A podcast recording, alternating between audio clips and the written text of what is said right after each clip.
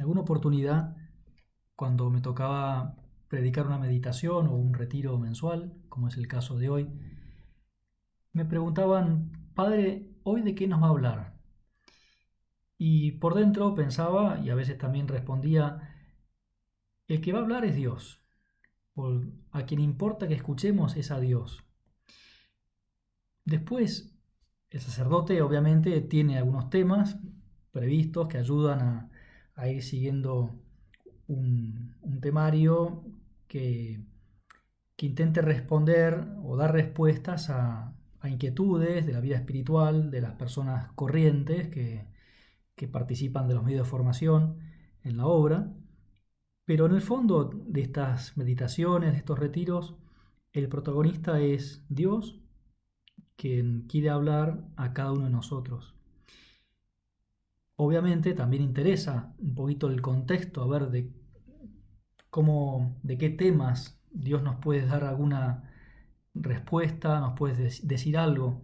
Y el tema de hoy, en el que vamos a pedirle luces a Dios, te pedimos, Jesús, que nos ayudes en este rato de oración. El tema se podría eh, resumir en dos palabras, verdad y comprensión. Es decir, la necesidad que tenemos de difundir la verdad, un mensaje, el mensaje del Evangelio, pero al mismo tiempo teniendo en cuenta la situación de la gente que a veces no quiere escuchar ese mensaje y por lo tanto tengamos que actuar con comprensión. Y esa comprensión lleva a tomar actitudes, asumir actitudes que son de paciencia, de espera, de escucha, de ponernos en el lugar del otro.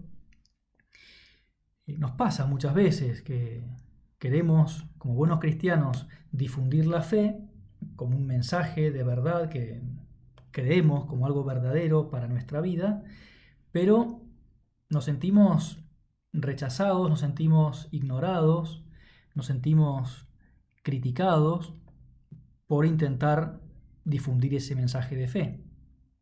Y esto no pasa en modo teórico, sino que pasa en las familias, en nuestras casas, con amigos.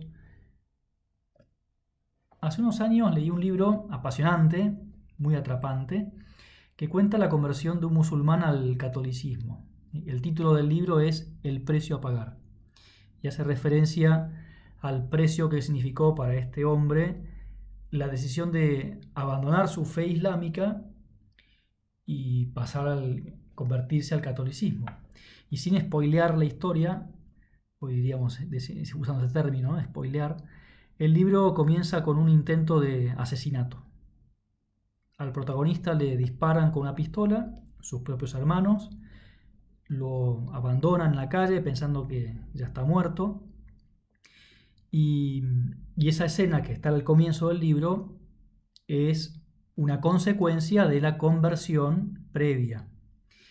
Como vos sabrás, el Islam es una religión que se impone, de hecho la palabra Islam significa sometimiento, o tiene esa raíz, ese significado, y persiguen a los que abandonan su fe, incluso a muerte. Es como la peor traición para ellos. Y de algún modo quienes tienen esa fe están sometidos a esa verdad, la creen, esa verdad la aceptan y ya está, no se cuestionan nada. La fe cristiana, en cambio, es la fe en una persona, Cristo, en quien creemos como el Hijo de Dios, hecho hombre, que nos salva del pecado, que con su muerte en la cruz con su resurrección nos da una nueva vida. Una persona que tiene un mensaje respecto a la vida de los hombres que creemos como verdadero camino para la felicidad. Pero un mensaje que no se impone a la fuerza o con violencia, aunque haya habido en la historia de la Iglesia algunos que hayan intentado hacerlo. Y vuelvo a la historia de este musulmán que se convirtió al catolicismo, y su conversión comienza cuando un compañero del servicio militar en Irak, que era católico, le propone que leer el Corán, pero leerlo con un sentido crítico. Es decir, no le plantea la conversión al catolicismo eh, dándole a leer la Biblia, sino que le dice, mira, ¿por qué no lees el Corán? Pero pregúntate a ver si el fundador de tu religión, Mahoma, es coherente con lo que enseña. Y así hace este hombre, empieza a leer el Corán con sentido crítico y la verdad que se da cuenta que no, no hay coherencia entre el mensaje propuesto en el Corán y la vida de Mahoma. Entonces empieza como ya a dudar de su fe, cosa que le, parece, le parecía impensable. Y, y en un momento, ya pasado un, bastante tiempo, este amigo católico le dice si no quiere leer el Evangelio. Y le, así le deja como, ah, fíjate a ver si vas a querer leer este Evangelio. Entonces le llama la atención que tuviera cuatro Evangelios. Para él, para un musulmán, el Corán tenía una gran unicidad, una estructura muy fuerte, sólida, y que los católicos eh, leyeran un libro que tenía cuatro versiones le parecía de locos, ¿no? Y, este, el amigo católico, le dice, ¿por qué no lees desde el comienzo el Evangelio de San Mateo? Y para, como era amigo Contreras, se ve, eh, empieza a leer por el Evangelio de San Juan. El día anterior, o pocas horas antes de leer, eh, es la noche anterior a leer el Evangelio, había tenido un sueño, este musulmán, en el que escuchaba una frase que le llamaba mucho la atención, que era la frase del pan de vida.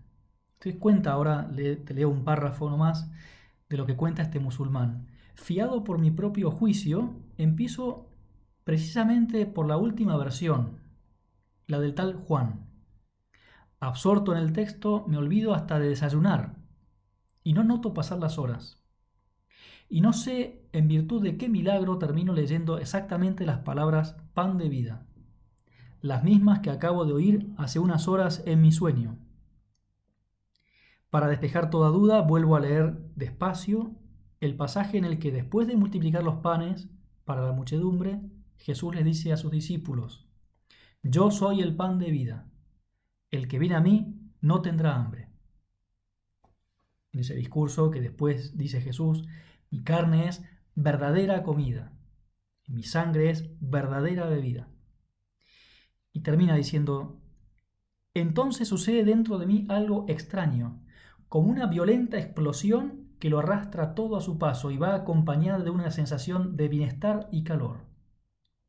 Es como si de golpe una luz brillante alumbrara mi vida de un modo totalmente nuevo y le diera sentido. Así es como me imagino yo un rayo, y es incluso más grandioso que un rayo. Y es interesante cómo este hombre busca la verdad y encuentra como respuesta no una definición de un libro teórico, sino realmente un testimonio de amor. Es decir, en vez de dar una definición de libro, la verdad es esta y vos, porque vas a estudiar esta verdad, te vas a convertir del, del Islam al catolicismo, le impacta el testimonio de alguien que le habla, de quien se siente querido, por quien se siente querido, se mete en la vida de Jesús, queda enamorado de la vida de Jesús, del testimonio de Jesús, de, su perdón, de, su entrega, de su amor. Qué bien nos hace leer y meditar el Evangelio. Y si lo hacemos con el Evangelio según San Juan, nos daremos cuenta de que hay muchas referencias a la verdad. Casi al comienzo del Evangelio, San Juan dice que la gracia y la verdad nos han llegado por Jesucristo. Ahí como queda un contexto. La verdad no es un simple concepto abstracto, sino una persona. Y Jesús también se da a conocer así, y lo recoge también San Juan. Yo soy el camino, la verdad y la vida. Nadie va al Padre sino por mí. Y en varias ocasiones también Jesús se refiere, por ejemplo, al Espíritu Santo que enviará como el Espíritu de verdad. Y el mismo Jesús también, vos Señor, siempre con palabras recogidas por el apóstol San Juan, vos asociás la verdad con la luz de Dios, manifestada en obras de amor, de un modo visible, transparente, notorio. Así decís vos Jesús, nos decís, todo el que obra mal odia la luz y no se acerca a ella, por temor de que sus, sus obras sean descubiertas. El que no es sincero, el que se esconde por miedo a que se vean sus errores, es alguien que no está con Dios. No es verdadero porque no está con Dios. En cambio, dice Jesús, el que obra conforme a la verdad se acerca a la luz para que se ponga de manifiesto que sus obras han sido hechas en Dios. Esa es la vida feliz también, ¿eh? una vida sincera, atractiva, una vida llena de Dios. Esa verdad, manifestada en hechos de amor, no es una verdad dura que se impone, es una verdad que cuando se la recibe y se pone por obra, nos hace libres. Y también vos Jesús decís en el Evangelio que recoge San Juan, que recoge tus palabras, decís, si ustedes permanecen fieles a mi palabra, serán verdaderamente mis discípulos conocerán la verdad y la verdad los hará libres. todo esto que hemos leído, estas citas, estas palabras de Jesús, son palabras que recoge San Juan en el Evangelio. Pero hay algo que, que es más elocuente que las palabras de Jesús sobre la verdad. Y es un hecho que también está recogido en el Evangelio de San Juan, y es una pregunta que le hacen a Jesús y que tal vez nos hacen a nosotros muchas veces, directa o indirectamente. ¿Qué es la verdad? Esta pregunta se la hace Pilatos en un momento difícil en la vida de Jesús, cuando está condenado a muerte y sabe Pilatos que va a morir. La pregunta se la puede hacer también un hijo adolescente a una madre que ha intentado educar a su hijo en la verdad de la fe, pero quizás ese hijo tiene momentos de duda o llega un momento de la vida, la adolescencia, la juventud, en el que se siente obligado a como a replantearse, a cuestionarse, no en mal plan, sino porque quiere conocer los fundamentos de esa fe que ha vivido, que ha mamado en su casa, ¿no? en su familia. Ante la pregunta de Pilato, Jesús no responde con una definición, sino con su vida. Antes le había preguntado a Pilato, ¿así que tú eres rey? Y Jesús le dice, sí, yo soy rey, tú lo dices. Para esto he nacido y he venido al mundo, para dar testimonio de la verdad. El que es de la verdad, escucha mi voz. Y ahí le pregunta a Pilatos, ¿qué es la verdad? Pero claro, acá le responde Jesús no con una palabra, sino con un silencio. Eh, se queda mirando Pilatos a un hombre que está dispuesto a dar su vida por amor, que está con paz, que refleja caridad, refleja entrega, refleja fortaleza, refleja serenidad. Y por eso la verdad que se ha impuesto con el testimonio le lleva a Pilatos a decir, yo no encuentro en él ningún motivo para condenarlo. Se convence con el testimonio de Jesús, con el ejemplo de Jesús. La verdad no se impuso con definición de libro, sino que se, se ha impuesto amablemente con la vida entregada por amor. Y por eso si a esa mamá le dicen, mamá, ¿por qué tengo que ir a misa?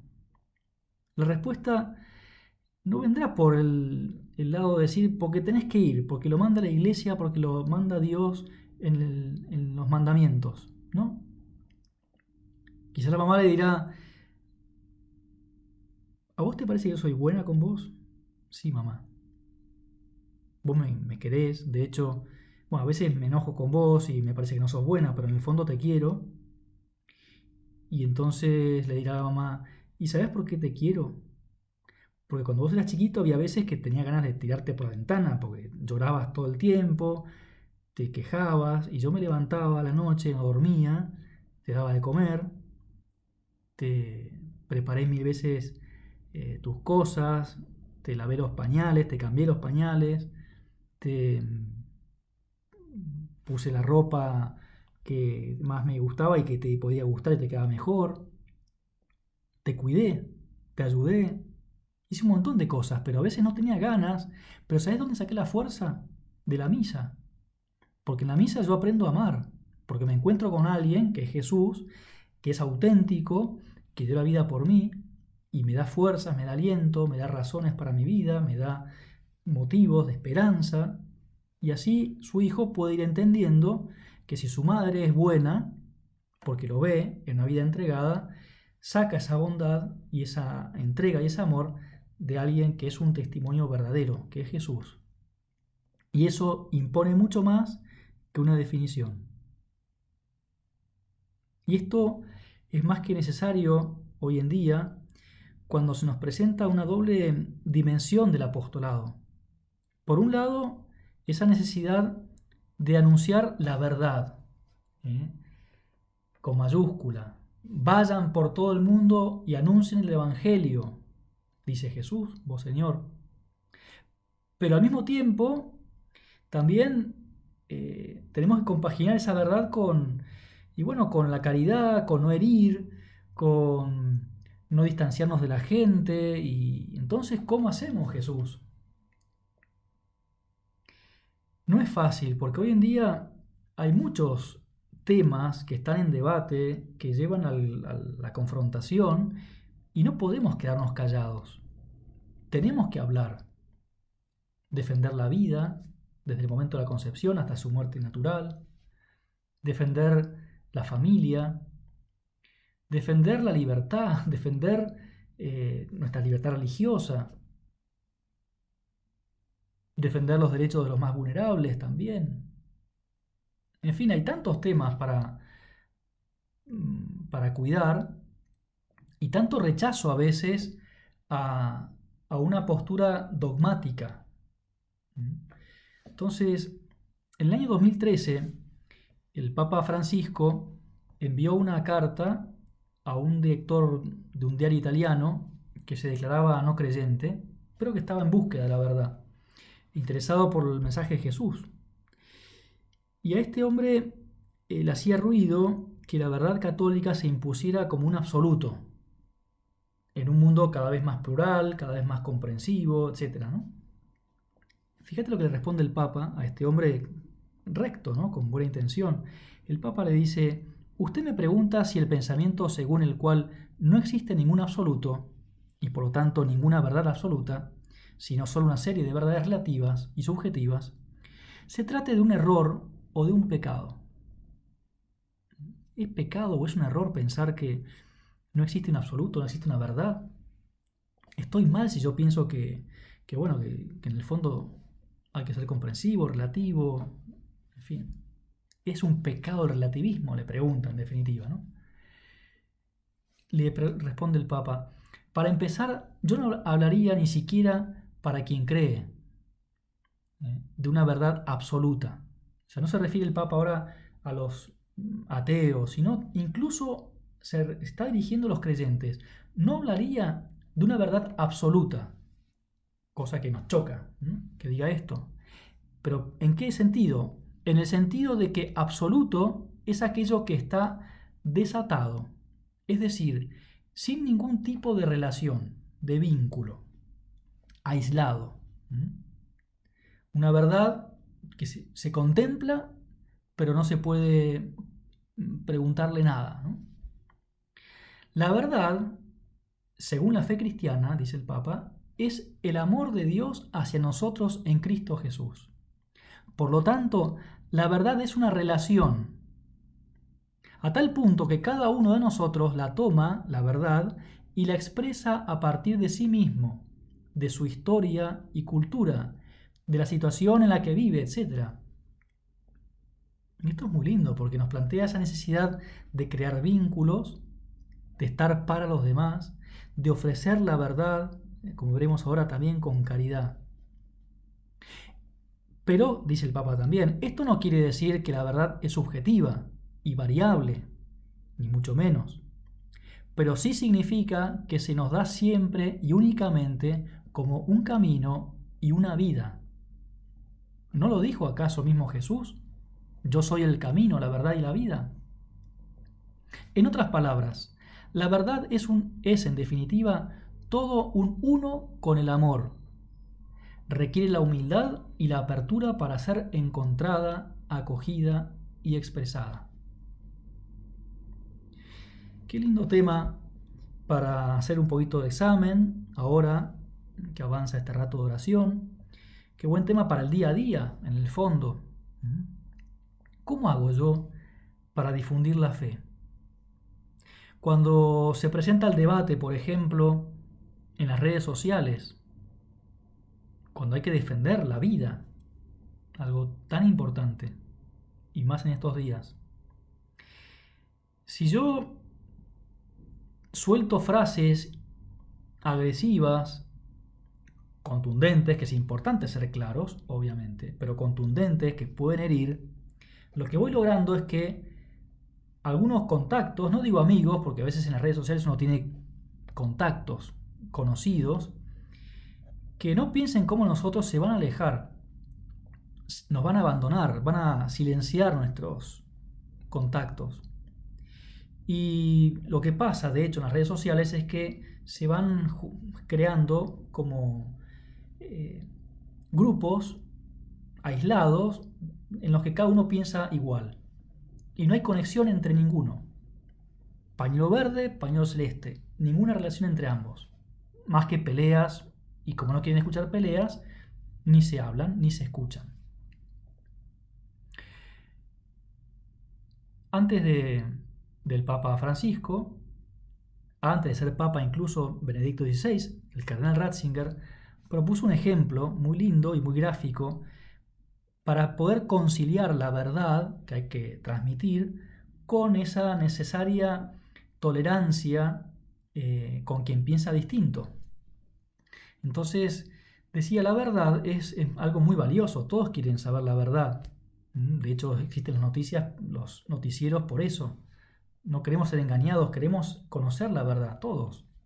El problema es cuál es la verdad o cómo mostrar la verdad auténtica. Y entonces decía eh, el canal Ratzinger entonces, y esto lo ha transmitido, después lo ha difundido el Papa Francisco, la verdad es como un diamante, muy bonito, muy brilloso, muy valioso, pero el diamante es el mineral más duro que hay en la Tierra. Si yo le tiro un diamante a alguien por la cabeza, le abro la cabeza, le hago un tajo en la cabeza, le parto la cabeza, lo hiero y seguramente lo puedo matar. En cambio, para poder ofrecer un diamante a alguien sin herir, lo tengo que tallar, pulir, poner en una cajita de terciopelo, un anillo, de tal modo que sea súper atractivo ese diamante. Y que no haga falta que yo lo tire por la cabeza a nadie, que se lo imponga a nadie, sino que todos quieran ese diamante, por lo atractivo que es. Y lo que hace atractivo el diamante, esa verdad, es la caridad. Llega el momento los propósitos y te pedimos, Señor, ayúdanos a dialogar en un clima de amistad con los que nos rodean, para proponerte a vos como verdad, como camino a la felicidad, de una manera serena, eficaz, quizás más lenta, no es tan eficiente, pero es eficaz. Ayúdanos, Señor, a hacer examen cada día para detenernos ante esa realidad de nuestro ambiente y poder pensar, hoy, ¿qué estoy haciendo para generar un vínculo con los demás, en la familia, en el trabajo. ¿He sabido escuchar o impongo mi verdad sin que me la pidan? Mi verdad que quiero transmitir se corresponde con un ejemplo de vida lleno de caridad. Ayúdame Jesús a que sea así. Que no nos quedemos, Señor, te pedimos, estancados que el temor a hablar de Dios no nos paralice, pero que el deseo de comunicarte, Señor, no nos haga perder la caridad, que es tu valor más auténtico. Madre nuestra, Santa María, te pedimos que nos ayudes a tener siempre esa actitud de deseo de transmitir la verdad a Jesús como vos lo das a conocer, siempre lo mostrás, pero con cariño, no imponiéndolo a la fuerza.